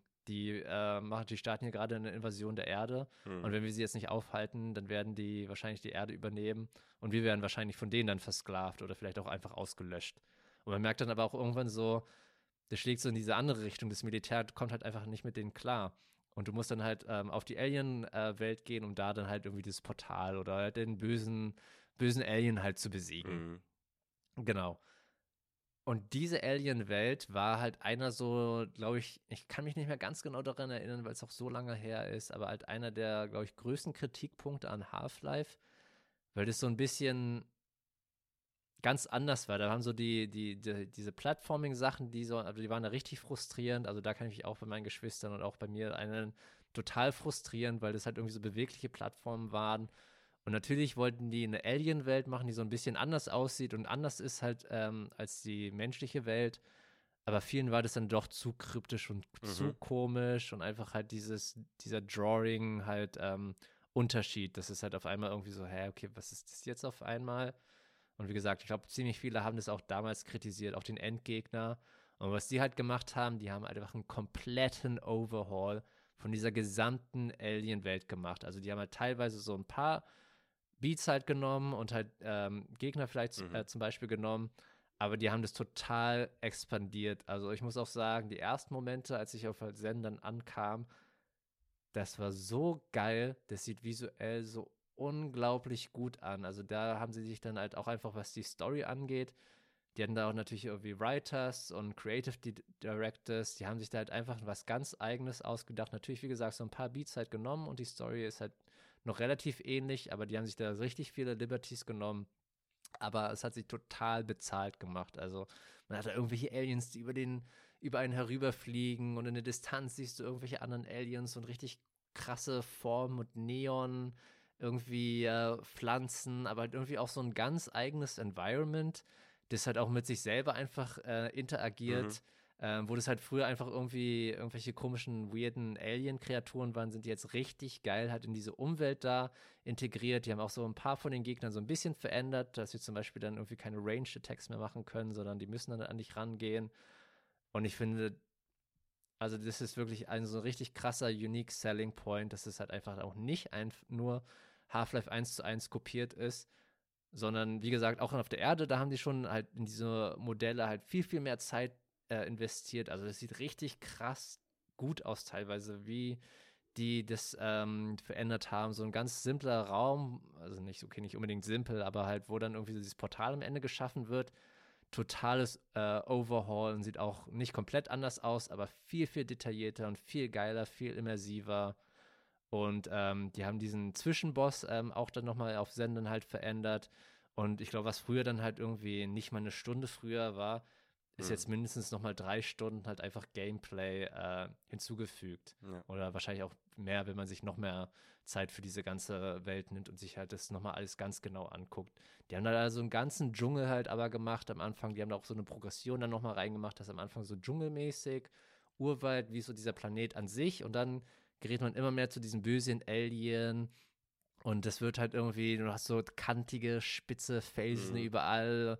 Es wird am Anfang ist alles so grün, blau, blau mäßig und es wird halt so orange so ein bisschen und dann wird es halt irgendwann so rot und so spitz und dann merkst du diese Aggression und so diese Evil Aura ja. einfach. Aber das ist ja auch so eine Diskussion, die hast du heute ganz häufig bei den ganzen Re-Releases, die du irgendwie hast. Was ist das jetzt? Re-Release, äh, Reskin, Remake? Was ist das jetzt eigentlich? Remaster. Remaster. Wie viel Arbeit steckt da wirklich drin? Und das ist ja teilweise wirklich schwammig. Ich glaube nicht, dass die Begriffe irgendwie geschützt sind für einen bestimmten Arbeitsprozess, der da vorangegangen sein muss, sondern das ist einfach dann das, was irgendwie sich gut anhört und da irgendwie passt, wird darauf geklatscht. Und oft ist es eben wirklich sowas, teilweise ja noch mit AI gemacht. Äh, hier Stichwort GTA, die, äh, die mm. San Andreas Andreas, das war ja richtiger Flop. Und ähm, das scheint ja hier wirklich, also von Grund auf ein Remake zu sein, eben auch noch mit dem Element, dass die, das, was vorher nicht funktioniert hat, einfach neu gemacht wurde. Ja, aber halt und, und expandiert halt. Die haben halt so, wie gesagt, diese Grundsachen genommen und es halt noch geiler mhm. einfach gemacht. Es war damals schon geil, manche Sachen vielleicht nicht so geil und die Sachen, die, die nicht geil war, waren, die haben sie halt nochmal richtig krass expandiert. Also früher ich weiß nicht, ob es ein Jetpack gab, aber jetzt gibt es halt so ein Jetpack. Wenn du dann halt Double Tap machst auf der ähm, Spacebar, dann kannst du halt dich in eine Richtung schießen. Das ist anfangs ganz ungewohnt und das gab es, glaube ich, auf den anderen nicht. Es gab so ein bisschen leichtere Gravity, haben die halt einfach verändert mhm. und das mhm. war's. Aber dieses Jetpack, ähm, einer bei den Gegnern, das ist so ein, so ein, so ein Zwischenboss nochmal, da muss man halt es richtig perfektioniert haben mit dem Ausweichen, weil der kommt auf dich zu, der schießt Sachen auf dich und du musst halt ausweichen mit diesem Jetpack. Und es wird ein ganz neues Spiel irgendwie. Das ist ganz komisch, aber passt halt trotzdem thematisch richtig geil da rein und macht mega viel Spaß gemacht. Auch so ein bisschen frustrierend, weil jetzt auch nicht so mega easy, aber richtig geil auf einmal, was die daraus, daraus gemacht haben. Und das Krasse ist daran, ich habe ja gesagt, die haben diese ganze Alien World, äh, World zum einen halt verändert, aber halt auch die Präsenz der Menschen. Davor war das ja so, mhm. ich glaube, man hat so ab und an mal so ein paar tote Leute halt in diesem HEV-Suit äh, gesehen. Ähm, und das waren halt so Anzeichen, so, ja, okay, das waren so die Leute, die vor dir da hingegangen sind mhm. und die mhm. sind halt verstorben einfach. Die sind halt getötet worden oder konnten nicht zurückkommen oder was auch immer. Und es ist jetzt auch halt total viel mehr flashed out. Die haben da so richtig Labore halt, die haben verschiedene Portale auch, wo sie dann halt, dann siehst du, da sind sie zum Beispiel gelandet. Und bei einem von diesen Laboren, natürlich sind es so eher so temporary, ähm, Capsule-mäßige Sachen, die halt aneinander gefügt wurden. Aber man merkt richtig, wie viel Mühe sich dabei ge gegeben haben, sich das auszudenken. Und beim Eingang steht dann halt auch so ein kleines, ähm, so ein Whiteboard, worauf jemand geschrieben hat, please wipe your feet when you come in. Mhm. Und es macht das Ganze einfach so total belebt ähm, und viel, viel geiler. Und ich bin halt eigentlich eher so ein Typ, der spielt halt Sachen schnell durch. Irgendwie, ich weiß nicht, woran das liegt. Irgendwie will ich so dieses Achievement haben. So, ich habe das durchgezockt und ähm, hinter mir. Also ich bin auch nicht einer, der noch Spiele nochmal zockt, sondern ich spiele das meistens mhm. halt nur mhm. einmal durch und dann bin ich so fertig damit. Aber so in den Videos danach habe ich dann auch herausgefunden, wenn man sich das alles ganz genau äh, durchliest da, dann kann man diesen Endboss auch besiegen, indem man halt so einen Kanister mit so einem Nervengas, sondern weil die haben diesen Endboss nämlich schon mal gesehen und die wissen halt nicht, wie sie äh, den besiegen können oder wie sie an denen herumkommen. Aber du kannst dieses Nervengas halt mitnehmen. Ich glaube, du musst es richtig lange auch mit dir rumschleppen. Mhm. Dann musst du irgendwie noch so einen bestimmten Gang irgendwo da lang gehen und dann kommst du zu so einer Stelle, wo du dieses Nervengas in diese Arena, okay. wo eigentlich so dieser Endkampf drin wäre. So mhm. der, der Endboss wartet schon so auf dich, dass du da reinkommst. Mhm. Ähm, und guckt sich die ganze Zeit so herum und du kannst dann halt aber dieses Nervengas da installieren, aufdrehen und hast dann damit auch den, Boss besiegt. Ja. Und das gab es halt früher auch einfach nicht. Also, also die haben auch fragen, wieder, das, ja, okay. genau, die haben da dann auch einfach wieder so eine Alternative reingebaut ja. und sowas finde ich halt auch einfach immer geil. So verschiedene Lösungen, um halt irgendwie so ein Problem zu bewältigen und nicht nur einfach irgendwie so, ja, so viele Raketen raufschießen und weiß ich nicht, so lange ballern, bis es halt umfällt, sondern halt auch irgendwie, man kann es halt auch anders lösen. Und das zeigt halt auch einfach, dass sie halt, wie gesagt, einfach so ganz selber sich halt auch was äh, ausgedacht haben, was halt, wie gesagt, trotzdem noch so thematisch und halt auch so dieses Grundgerüst von Half-Life und alles so daran hält. Aber halt einfach so perfekt integriert und ähm, einfach richtig geil gemacht. Also total innovativ, fand ich. Die haben das, wie gesagt, diese Welt einfach komplett äh, überarbeitet und es ist halt einfach total atemberaubend. Zum einen einmal zum ersten Mal darauf gewesen, zu sein, halt diese, diese Visuals und alles, die Atmosphäre, die sie da geschaffen haben, aber halt auch durch diese ganze Alien-Welt hindurch. Also, wie gesagt, es ändert sich ja auch alles so ein bisschen und man merkt dann auch selber, diese Aliens, die werden teilweise halt selber unterdrückt und halt da versklavt. Also da ist dann wieder auch Ausbeutung halt von Aliens von anderen Aliens und man gerät halt auch in so eine Fabrik rein, wo man halt sieht, wie die hergestellt werden, diese Soldaten und so. Und wie gesagt, es ergibt sich halt irgendwie immer noch, immer wieder so diese neuen Aha-Effekte und diese neue Layer wird halt irgendwie so ähm, ein offenbart. Und wie gesagt, die haben das halt richtig, richtig gut gemacht, halt die Jungs von äh, Crowbar Collective. Und weil dann auch der Endkampf neu gedacht wurde, also da haben sie dann auch wieder halt ähm, Elemente von dem Original genommen, aber halt auch total neu gedacht. Das ist schon wieder ähnlich so von Design her, aber der Endkampf ist halt total anders einfach. Und da will ich auf jeden Fall jetzt nichts spoilen, weil der fand ich, der war richtig, richtig geil. Und auch dieser Zwischenboss davor, der war auch richtig, richtig geil. Also die haben da wirklich, finde ich, einfach ein Masterpiece drauf raus äh, gemacht, was eigentlich schon ein Masterpiece davor war und so ein paar Schwachstellen hatte, hat jetzt eigentlich so gut wie gar keine Schwachstellen für, für mich gehabt. Mhm. Und deswegen muss ich natürlich auch diese Bewertungseinheit nehmen, Brecheisenstangen oder Crowbar. Und wie du es wahrscheinlich schon und die Zuhörer herausgehört haben, gebe ich diesem Spiel 5 von 5 Ich würde ihm sogar sechs von fünf geben, weil es halt einfach so ein ultra geiles Spiel ist. Brecheisenstangen geben. Das ist eine absolute Empfehlung von mir und ähm, man sollte es auf jeden Fall mal gezockt haben. Bei mir lag das jetzt auch Ewigkeiten in der Library drin. Drin. und ähm, unser Podcast hat mich auch irgendwie so dazu geführt, halt das Spiel mal zu zocken. Und ich finde, ja. Das hat es, hat sich total gelohnt. Es war dann halt auch einfach so, okay, ich spiele das jetzt so ein bisschen an. Vielleicht werde ich dann darüber bitchen und sagen, das ist halt nicht so geil oder sagen, ja, das ist gut, zockt es auf jeden Fall. Aber dieses Spiel hat mich dann auch einfach wieder so in den Bann gezogen, dass ich das dann halt irgendwie am Wochenende einfach durchgezockt ja, habe. Ja, ja. ja, ist halt einfach geil. Also klare Empfehlung von meiner Seite. Ja, wenig Überraschung bei dieser Bewertung und dieses, wie hast du gesagt, Masterpiece, ja, was die Indie-mäßig jetzt draufgesetzt haben, ist ja, müssen wir auch fairerweise sagen, auf einem ganz starken Fundament gebaut, nämlich Half-Life und Valve. Ich habe übrigens gerade beschlossen, doch mehr ins A als ins O zu gehen. Ich glaube, was bei mir passiert ist, bei Valve, ist, dass ich immer an das Wort Vault gedacht habe, also wie mm, Tresor, ja. ne? Mm, macht Sinn. So, ne? Aber das ist ja auch ein AU. Aber ist ja auch egal, wir sind heute nicht für die linguistische Diskussion hier, sondern für die über die Indie-Games. Und Valve, oder Valve, Valve, ich muss mich nochmal neu um, äh, aber auf jeden Fall die mit dem Ventil, die ähm, gibt es seit 1996 und die haben, ja, dieses, diesen für mich waren die damals schon immer irgendwie so, die hatten irgendwie dieses freche Alternative, hatten, also im Sinne von Indie-Alternativ, das hatten die irgendwie schon immer. Die sind jetzt groß geworden und auch mit Steam groß geworden, besonders mit Steam groß geworden. Aber auch damals, wenn du überlegst, Blizzard gab es schon, da so EA gab es schon. Du hattest diese Titel, du hattest diese äh, dieses Ding von Mainstream-Videospiele, das gab es auch schon, auch wenn das Indie-Ding noch nicht so das Indie-Ding war, wie wir das heute kennen und beschreiben und hier für uns für die Show nutzen. Aber ich kann mich noch erinnern, wenn ich an die Sachen gedacht habe, die von Steam kamen, hatte das schon irgendwie so was Alternatives, oder? Oder so was Freches oder irgendwie so jedenfalls so nicht das, was die Großen machen. Das war irgendwie schon so was anderes. Total. Und irgendwie ist es halt auch wieder so Mod-mäßig und Open Source-mäßig. Ja, es kam dann wieder von Valve auf jeden Fall, aber sowas wie Left 4 Dead und so.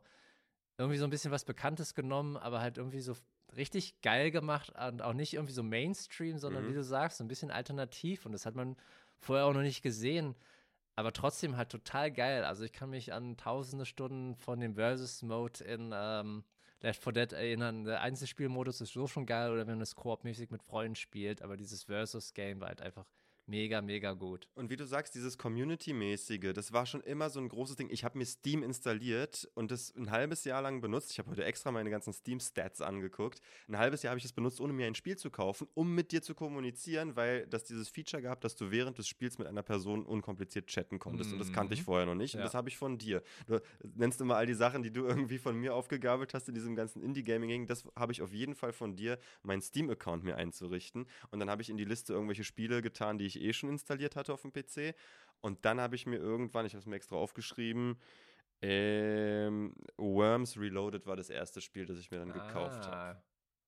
Und in, in den ersten zehn ich, Spielen, die ich mir gekauft habe, war dann auch Race the Sun mit dabei. Okay, wenn jetzt auch jemand noch so Boomer-Style noch irgendwie so eine Background-Story hören will, ich war sozusagen auch dabei, als Steam das erste Mal eingeführt wurde. Mein, meine Geschwister waren riesengroße Counter-Strike und Team Fortress-Fans äh, und die haben auch richtig, richtig viel Counter-Strike gezockt. Wir haben das sogar gezockt, als es noch eine richtige Mod war, bevor das überhaupt bekannt wurde. Weil, wie gesagt, die waren total halt in Half-Life ähm, drin halt in dem Spiel, in dieser Modding-Community und haben halt auch so diese ersten Versionen, ich glaube, die große, wirklich erste Version, die ihr von Counter-Strike alle kennt, ist 1.6. Die hat sich auch Ewigkeiten gehalten, aber natürlich gab es auch Alphas und Betas davon. die haben wir halt teilweise mm. schon mitgespielt. Da musste man sich halt die, ich kann mich ganz genau daran erinnern, du musstest für jede Waffe einzeln Munition kaufen. Du kannst nicht einfach sagen, so ich will für meine Main-Waffe Munition kaufen und drückst da irgendwie so ein oder zwei Knöpfe, sondern du musstest dich da irgendwie durch irgendwie erstmal so irgendwie so Equipment, dann Ammunition, dann musstest du entscheiden, ist es ein SMG oder eine Pistole und all sowas und dann musstest du da genau irgendwie die fünf Millimeter oder keine Ahnung, ich weiß jetzt auch nicht, ich bin kein Gunnut und kenne mich nicht mit diesen ganzen Kalibern mm. und all diesen Kram halt aus. Aber du musstest halt, du hattest dann irgendwie so zwölf, äh, nicht zwölf, aber du hattest irgendwie, glaube ich, dann neun verschiedene Ammunition-Types oder halt irgendwie sechs für irgendwie nur SMGs und musstest dann genau so entscheiden, welche kaufst du. Und wenn du die falsche gekauft hast, dann hast du halt verkackt. Ja. wenn du nicht genug Geld hast. Ja, ich erinnere mich auch noch daran, ich habe ähm, Counter-Strike ganz wenig gespielt, aber dass das frustrierend war, ganz früh mit diesen Waffen und der Munition, ja. daran kann ich mich noch gut erinnern. Das haben auch immer andere gesagt. Oh Gott, und die und anderen Erinnerungen, die LAN-Partys, die großen Computer, die äh, rumgeschleppt wurden und oh Mann. Können wir nochmal irgendwie auch darüber eine Episode machen oder irgendwie so einen Exkurs. Aber ja, auch über Steam halt einfach.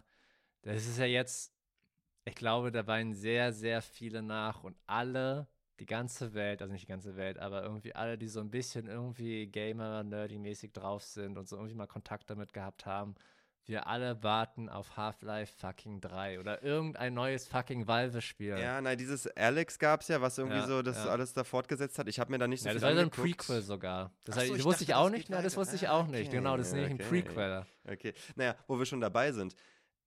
Valve ist ja gar nicht so, also abgesehen von Steam haben die gar nicht so viel gemacht. Wie, wie viele Original IPs fallen dir ein? Ich habe die ja hier alle aufgeschrieben. Doch schon, also relativ viele und auch wirklich große Spiele. Ja, guck mal, wir, lass uns mal zählen. Portal auf jeden Fall. Portal Left ist eins, gesehen. Left 4 Dead. Äh, Counter-Strike, so jetzt gestern, glaube ich, sogar Counter-Strike 2 rausgekommen. Ach ja, stimmt, habe ich gesehen. Halt auch Shadow Drop einfach so, oder? Ich habe davon nichts mitbekommen. Mehr oder weniger. Aber ich habe mich auch nicht interessiert. Okay. Ja. Aber es hat einfach so, glaube ich, auch nur so eine graphically enhanced äh, Version. So ein bisschen auch die Maps ein bisschen neu umgestaltet, aber sehr ähnlich wie okay. das alte. Naja, genau, Portal hattest du schon gesagt. Eine Team Fortress hattest du schon ja. gesagt. Day of Defeat. Ja, Day of Defeat, uh, das habe ich auch richtig, ja? richtig doll gezockt früher. Ja, Source davon viele Stunden drin äh, versinkt. Und Dota. Dota, ja, die hatten irgendwie nochmal dieses Kartenspiel, Arcane oder irgend so ein, so ein Müll haben sie rausgebracht. Ich habe mich da nicht irgendwie nicht Oder Artifact oder sowas, das war auf jeden Fall totales Cashen, einfach nur. Ja, aber das sind riesengroße IPs. Ja, das sind Team sie, Fortress 2 wird immer noch gezockt. Dota, diese Livestreams, ich bewege mich auch so ein bisschen auf Twitch und so, so Livestreaming und sowas herum. Immer noch Zahlen in fünfstelliger Höhe oder sogar sechsstelliger. Das ist mm. immer noch so mhm. ein riesen Game, ey, was ich nie gedacht hätte damals. Was halt auch aber wieder krass ist. Vielleicht können wir also irgendwie darauf zurückkommen, weil das dann auch wieder mit Mods zu tun hat, weil Dota League of Legends. Ja, stimmt. Ganz viele Spiele, das waren früher auch einfach nur Mods ja, für ja, Warcraft. Ja, Voll krass. Also, ich würde sagen, wir haben ja heute, das ist ja heute unsere Cheat-Folge, wir haben die meiste Zeit über Half-Life 1 geredet, da haben wir gesagt, eigentlich keiner, ja, das ist ein Indie-Spiel. Und hier Valve und Steam, ich habe hier nochmal so eine Zahl, 2017 waren 18% aller Videospielverkäufe weltweit über Steam. Also, das ist ein großes Ding. Die haben da Einfluss, aber die sind von Anfang an dabei. Und wer hätte es dieses, dieses System mit Steam und der Community, mit Greenlight, mit Early Access, mit allem diesem Community-getriebenen und dann streamen und dann kannst du bewerten und du hast dann Freunde, mit denen du chattest und dich austauschst. Also, es ist wirklich so ein verbindendes Element. Steam. Total, weil ich das halt auch in deiner Wishlist sehe oder wenn du ein neues Spiel dir gekauft hast oder irgend so Indie-Game dann gucke ich mir das auch noch gleich mal an und denke mir so, hm, ist das cool, würde ich mir das vielleicht auch holen, habe ich Bock, das mal zu zocken. Also und also, ja, dass man halt überhaupt diese, diese Exposure halt kriegt zu diesen ja. ganzen Spielen. Ich habe so, ich hätte so viele Spiele niemals kennengelernt, wenn es nicht mit Steam, äh, wenn es nicht für, wenn es nicht Steam gäbe. Und ich glaube auch für die Indie-Gaming-Szene ist Steam richtig, richtig wichtig. Also die Indie-Gaming-Szene und unsere Sendung, wie wir sie heute anbieten können, das würde alles diese Gestalt gar nicht haben, hätten die mit äh, Valve oder Valve und Steam äh, nicht genau das gemacht, was sie gemacht haben, ja. Ja, aber sie sind halt jetzt ja eher halt so eine Betreiberplattform, dass sie dann halt jetzt auch andere, auch jetzt von Ubisoft oder was ich nicht, von anderen großen ähm, Unternehmen halt äh, Spiele verkaufen aber natürlich auch viele Indie-Games, aber die machen halt, ja, wie du gesagt hast, nicht wirklich Spiele mehr. Ja. Die machen also jetzt Hardware so auch, die machen ja. halt diese Steam Link, Steam Controller, aber auch VR da, haben die jetzt rausgebracht. Aber auch da, das ist ja manchmal so ein bisschen äh, Hit and Miss, muss ich halt auch schon sagen. Aber äh, sie, die gucken halt, was geht mit der Community, was können wir machen? Die haben diesen Controller rausgebracht, dann gab es diese Box, die das irgendwie streamt und synchronisiert ja, mit dem. Genau. genau, dann gibt es das Steam Deck jetzt äh, gerade. Ah, Steam ja, genau, Link gab es ja. Und Steam, genau, also die machen da irgendwie Sachen, auch wenn Steam Deck irgendwie wie so ein großes Raumschiff mittlerweile ist und da gibt es jetzt schon elegantere ähm, Alternativen dazu, aber die pushen sowas, die machen sowas und überlegen mit der Community, okay, was können wir machen? Der Controller war jetzt irgendwie. Der war ein mega ne? Fail. Also ich hatte ihn meinem Freund gezockt äh, und ich finde also ich würde mir den niemals holen. Ich finde, das ist eine absolute Katastrophe, dieser Controller. Ja, aber Steam Link hatte ich selber, der war geil. Steam Deck, finde ich, sieht auch schon wieder interessant aus. Also ich gucke da, ich check da auch ab und mal die Preise ja, und so und denke so, mm, soll ich es machen? Aber dann spare ich doch lieber auf einen neuen PC. Ja, und die Entwicklung geht so schnell, da gibt es mittlerweile genau. eben, wie gesagt, elegantere Lösungen. Switch bald, die neue wird dann auch, oder halt irgendwie von äh, Nintendo irgendwas Neues rauskommen. Also da warte ich auf jeden Fall. Aber was ich so an Reviews und halt an Sachen auch auf Reddit oder halt auf verschiedenen Sachen äh, so, so lese, ist eigentlich doch ziemlich positiv. Also es laufen, laufen echt viele Spiele und auch, glaube ich, halt für jemanden, der viele Indie-Games zockt, glaube ich, ist diese Steam Deck eine richtig, richtig gute Alternative. Auch für Emulation soll das wohl sehr gut ja. funktionieren. Mhm. Ja. Naja, also so viel erstmal zu Valve und äh, Steam. Dann würde ich sagen, MZ, lassen wir doch das letzte Spiel für heute. Wir haben uns so verquatscht. Wir haben zwar eins mitgebracht, aber das gibt es dann nächstes Mal. Es gab einfach zu viel zu erzählen zu wir, Half-Life Genau, und wir sind Black jetzt schon Mesa. eigentlich spät dran. Wir haben uns verabredet mit anderen. Wir sollten jetzt eigentlich schon seit sieben Minuten da sein, aber wir sind jetzt so vertieft in unser Indie-Game oder nicht Indie-Game und halt Steam-Diskussion, dass wir jetzt einfach äh, die Episode leider schon beenden müssen und wir heben uns einfach das dritte Spiel für einen anderen Mal auf. Schieben wir in die nächste Folge. Dann kommt jetzt nur noch meine Abmoderation. Mir bleibt nicht mehr viel zu sagen, als dass das ein sehr schönes Schlusswort war, MZ. Und was auch immer ihr da draußen uns mitteilen wollt, Kommentare, Anregungen, Fragen, Ideen für weitere Spiele, tut dies gern per E-Mail an abindiegames.farnfunk.de. Und nun neu, folgt uns auf Instagram. Wir haben keine Website mehr, ist mir zu teuer und zu anstrengend. Und TikTok, um immer auf dem neuesten Stand zu bleiben. Gebt uns eine 5-Sterne-Bewertung direkt in eurer Podcast Podcast-App, welche auch immer das ist. Sie kommt bei uns an und abonniert unseren Kanal auf YouTube. Das hilft uns alles sehr. Vielen Dank an Niklas für die Musik. Vielen Dank an euch alle da draußen fürs Zuhören. Es war mir wie immer eine Freude, MZ. Und auch mir war es eine Riesenfreude und wir hören uns in der nächsten Episode wieder. Bis zum nächsten Mal. Ciao, ciao.